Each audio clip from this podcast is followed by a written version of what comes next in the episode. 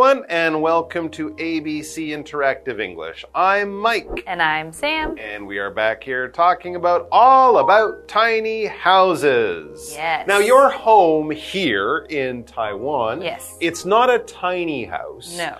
But is it smaller than your family's house in America? Yes. Okay. And do you find that's already a little too small? Because I think part of tiny houses, if you grow up in a tiny house, you're used to it. Yeah. But if your family had a big house and you had a bedroom and your brothers and sisters all had their own place, suddenly a tiny house could be very small. Yeah, I, I agree. And also, it's a little different if it's an actual house with a yard. I think that makes a big difference than just Mm-hmm. Mm. You a. have grass and a garden and Yeah. an outside area. because Yeah. You know i feel living in taiwan and living in apartments i miss having a yard so i feel the Right. the crowdedness a lot more Mm. because i can't just open the door and go Mhm. play outside i have There to like go. go down and walk to a park so Right. that might be a little bit of a balance for me in a tiny house that would have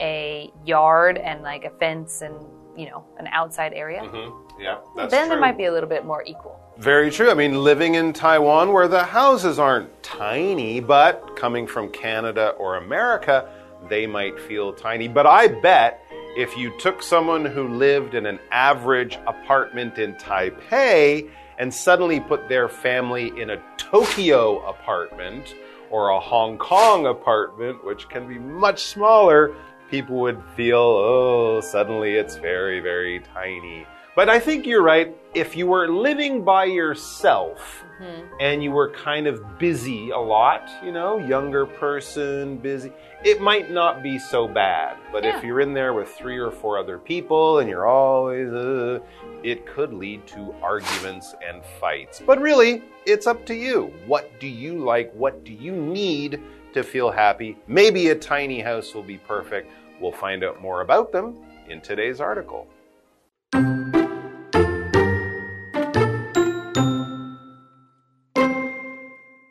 Most tiny homes are on wheels so people can travel with them. If people get tired of an area, they can just move their home to a new one. For many people, tiny homes are perfect.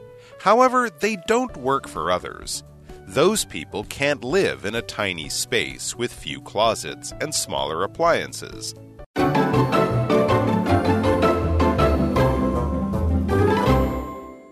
Okay, yes, we're back with all about tiny houses. So I have a crazy idea. Hmm. Let's read the article and find out all about tiny houses. That's really Let's- a crazy idea. Let's do it. It says most tiny homes are on wheels. Cool. So people can travel with them. Ah, that's a little bit different. Okay. Yeah.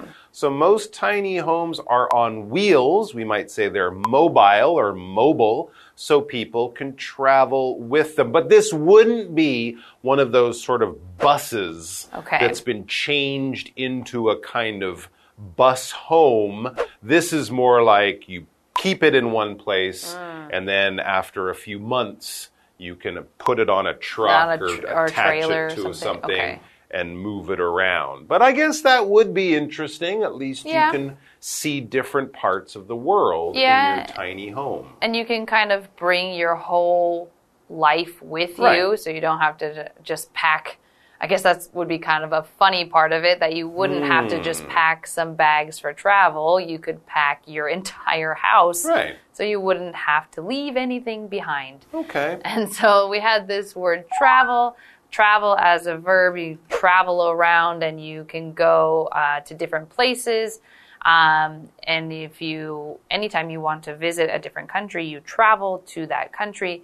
Uh, but this word, is- you don't usually say that we travel somewhere if you're going to stay there for a long time. A lot of times, travel is more about you go there for a little bit and then you come back to wherever you live. So it's a little interesting to talk about bringing your whole house to travel with you because it implies that you might stay for a little bit, but then also move on at a later time. Hmm. Which is what the next part of our article says. And it says if people get tired of an area, they can just move their home to a new one. Oh, okay. I guess that would work. Of course, if you have a job or go to a school that you have to be at, mm. that would be difficult, right? But many people work from home.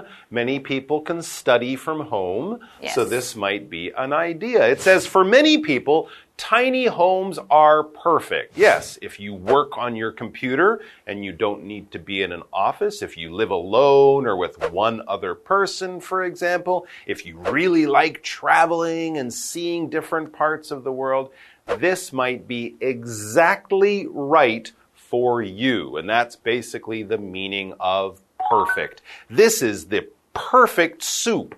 I love it. It's got just the right amount of salt and pepper. The vegetables are really good. The flavor's really good.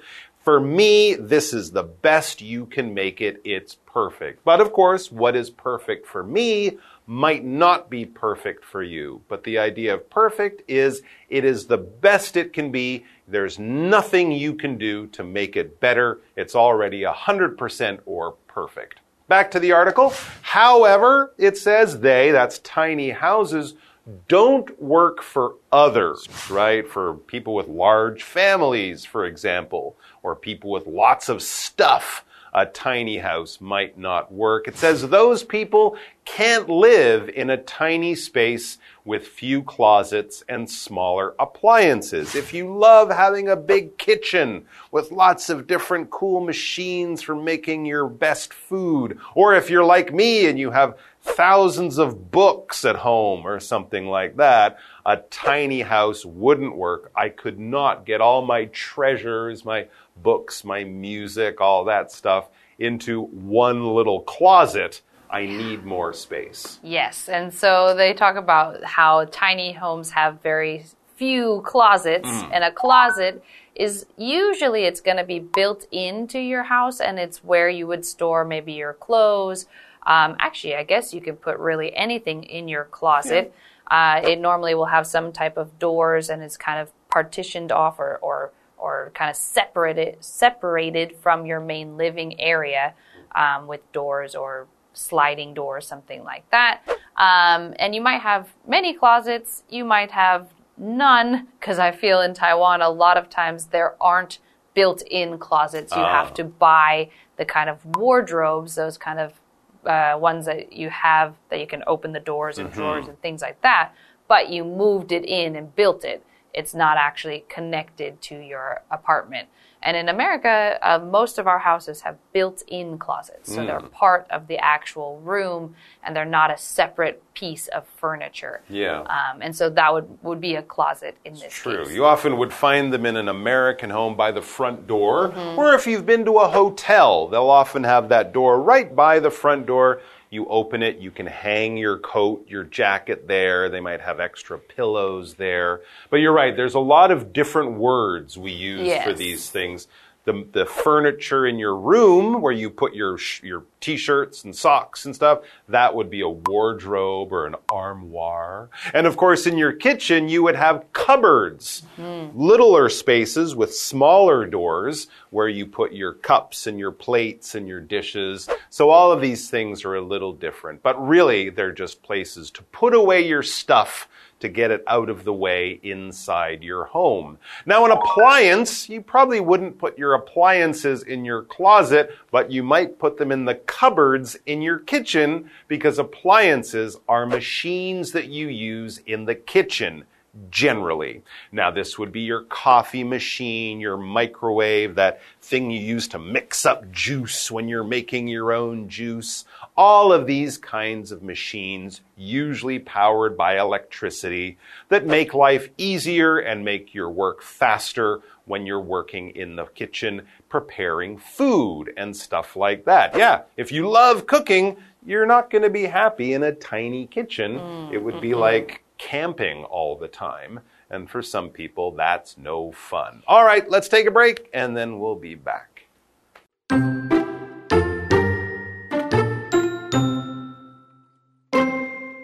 Also, it's not always easy to find a place to park a tiny home.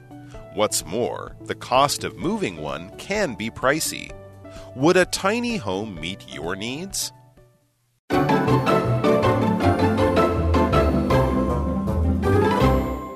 Okay, so we have been talking all about tiny homes, Hmm. and now we are going to see. We just saw actually that a lot of the tiny homes are on wheels, and so you can travel and move them to different places, and you park them.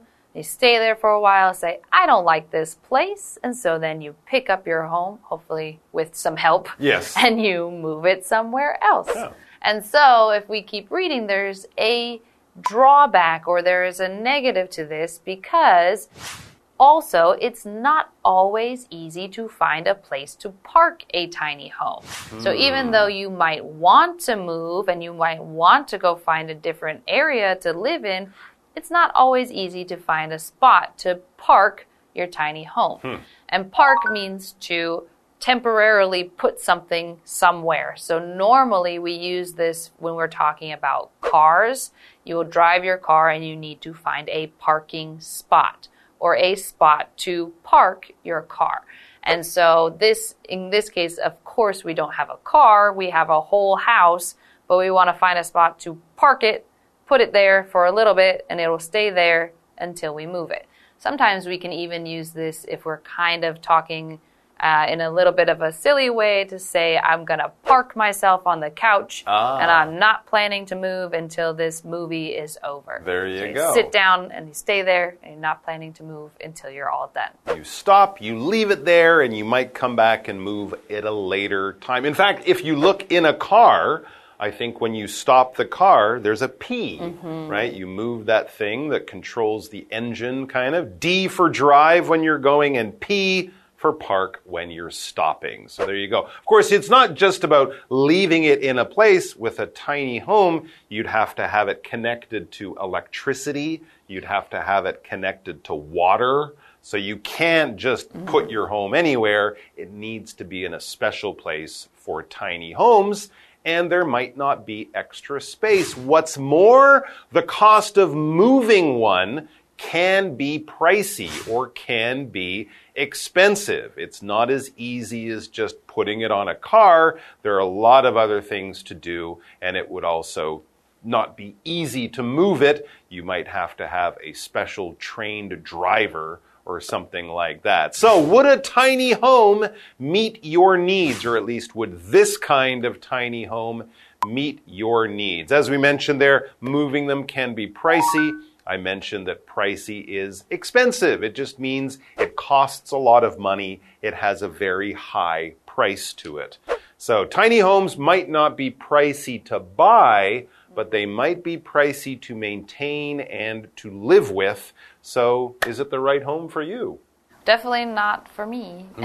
I have too many living things to fit. True. Well, I only have my wife and a cat, but I always thought if I was going to live in a tiny home, I would want it to be in a boat or a spaceship. Ooh. So if I can go somewhere and, and you know see different parts of the world, or if I can look out of the window and see a beautiful view and you know kind of be on my own, that would be great. But boats and spaceships are pricey too.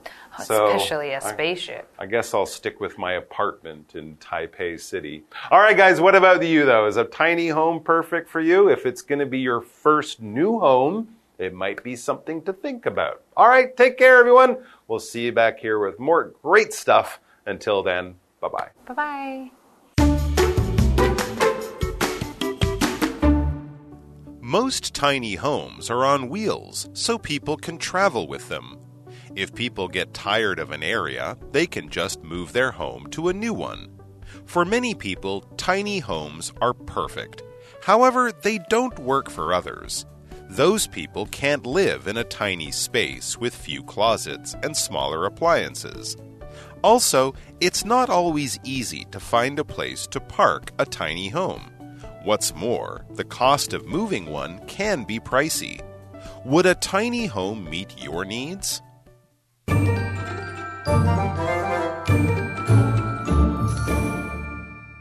Hello, I'm Tina。我们来看这一课的重点单字。第一个，travel，travel 动词，移动、行进。Bikes cannot travel on freeways。脚踏车无法在高速公路上行驶。freeway 指的是高速公路。下一个单字 perfect，perfect 形容词，完美的、美满的。No one is perfect，没有人是完美的。下一个单字 closet，closet 名词，橱柜。Teresa found her missing earrings in the closet. Teresa 在橱柜找到她遗失的耳环。Earring 指的是耳环。最后一个单字 park，park 动词，停放，交通工具。Where did you park the car？你把车停在哪里？接着我们来看重点文法。第一个 on wheels，装有轮子的，这是一个形容词片语。Wheel 是轮子、车轮。在这里固定使用复数。我们来看看这个例句：I need to buy a suitcase on wheels。我需要买一个装有轮子的旅行箱。Suitcase 指的是旅行箱、行李箱。下一个文法：Somebody gets tired of something。某人厌倦于做某件事情。Tired 在这里指的是厌倦的、厌烦的。注意它的后面所接的介系词是 of。我们来看看这个例句：My mother got tired of all the chores she had to do at home。我妈妈厌倦了所有她必须要做的家事。Chore 指的是家务、家事。最后一个文法：meet one's needs，满足某人的需求。Meet 在这里指的是满足、达到。它的三态是 meet、met、met，可以用 satisfy 来替代。这里的 need 表示生活的需求、必需品，常用复数。我们来看看这个例句：The house meets our family's needs。那间房子符合我们一家的需求。以上就是这一课的重点单词跟文法，我们下一课再见，拜拜。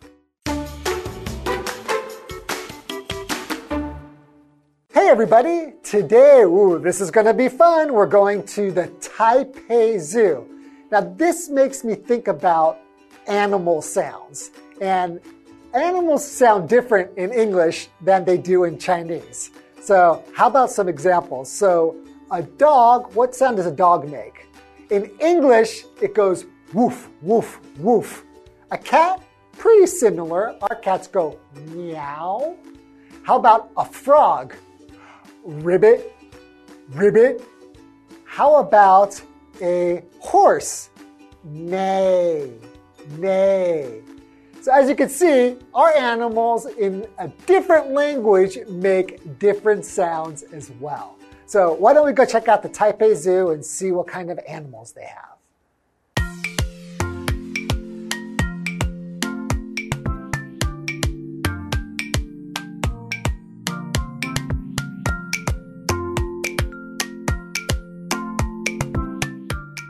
The Taipei Zoo is located at the very last station of the Brown MRT line, and it is based in a valley in Wenshan District. The zoo was established during the Japanese ruled period, and now it is more than a hundred years old. The zoo used to be located in the Yuanshan area, but due to a growing number of animals and a lack of space, it ended up moving to the Wenshan district in 1986. The zoo has eight outdoor display areas and six indoor display venues. You can see penguins, koalas, pandas, elephants, hippos, monkeys, and all other kinds of very popular animals. The Taipei Zoo is also involved in education, research, and conservation, so it's great for the environment and for the animals. It is just a wonderful place to have a good time. Who does not love going to the zoo? The zoo is probably one of my favorite places to visit. I love seeing all the animals. My favorite animal is probably the monkey because they're always so exciting and they put on a show and they like to throw things. Oh, but there are so many great animals to see at the Taipei Zoo. So if you've never been, what are you waiting for? And I'll see you there.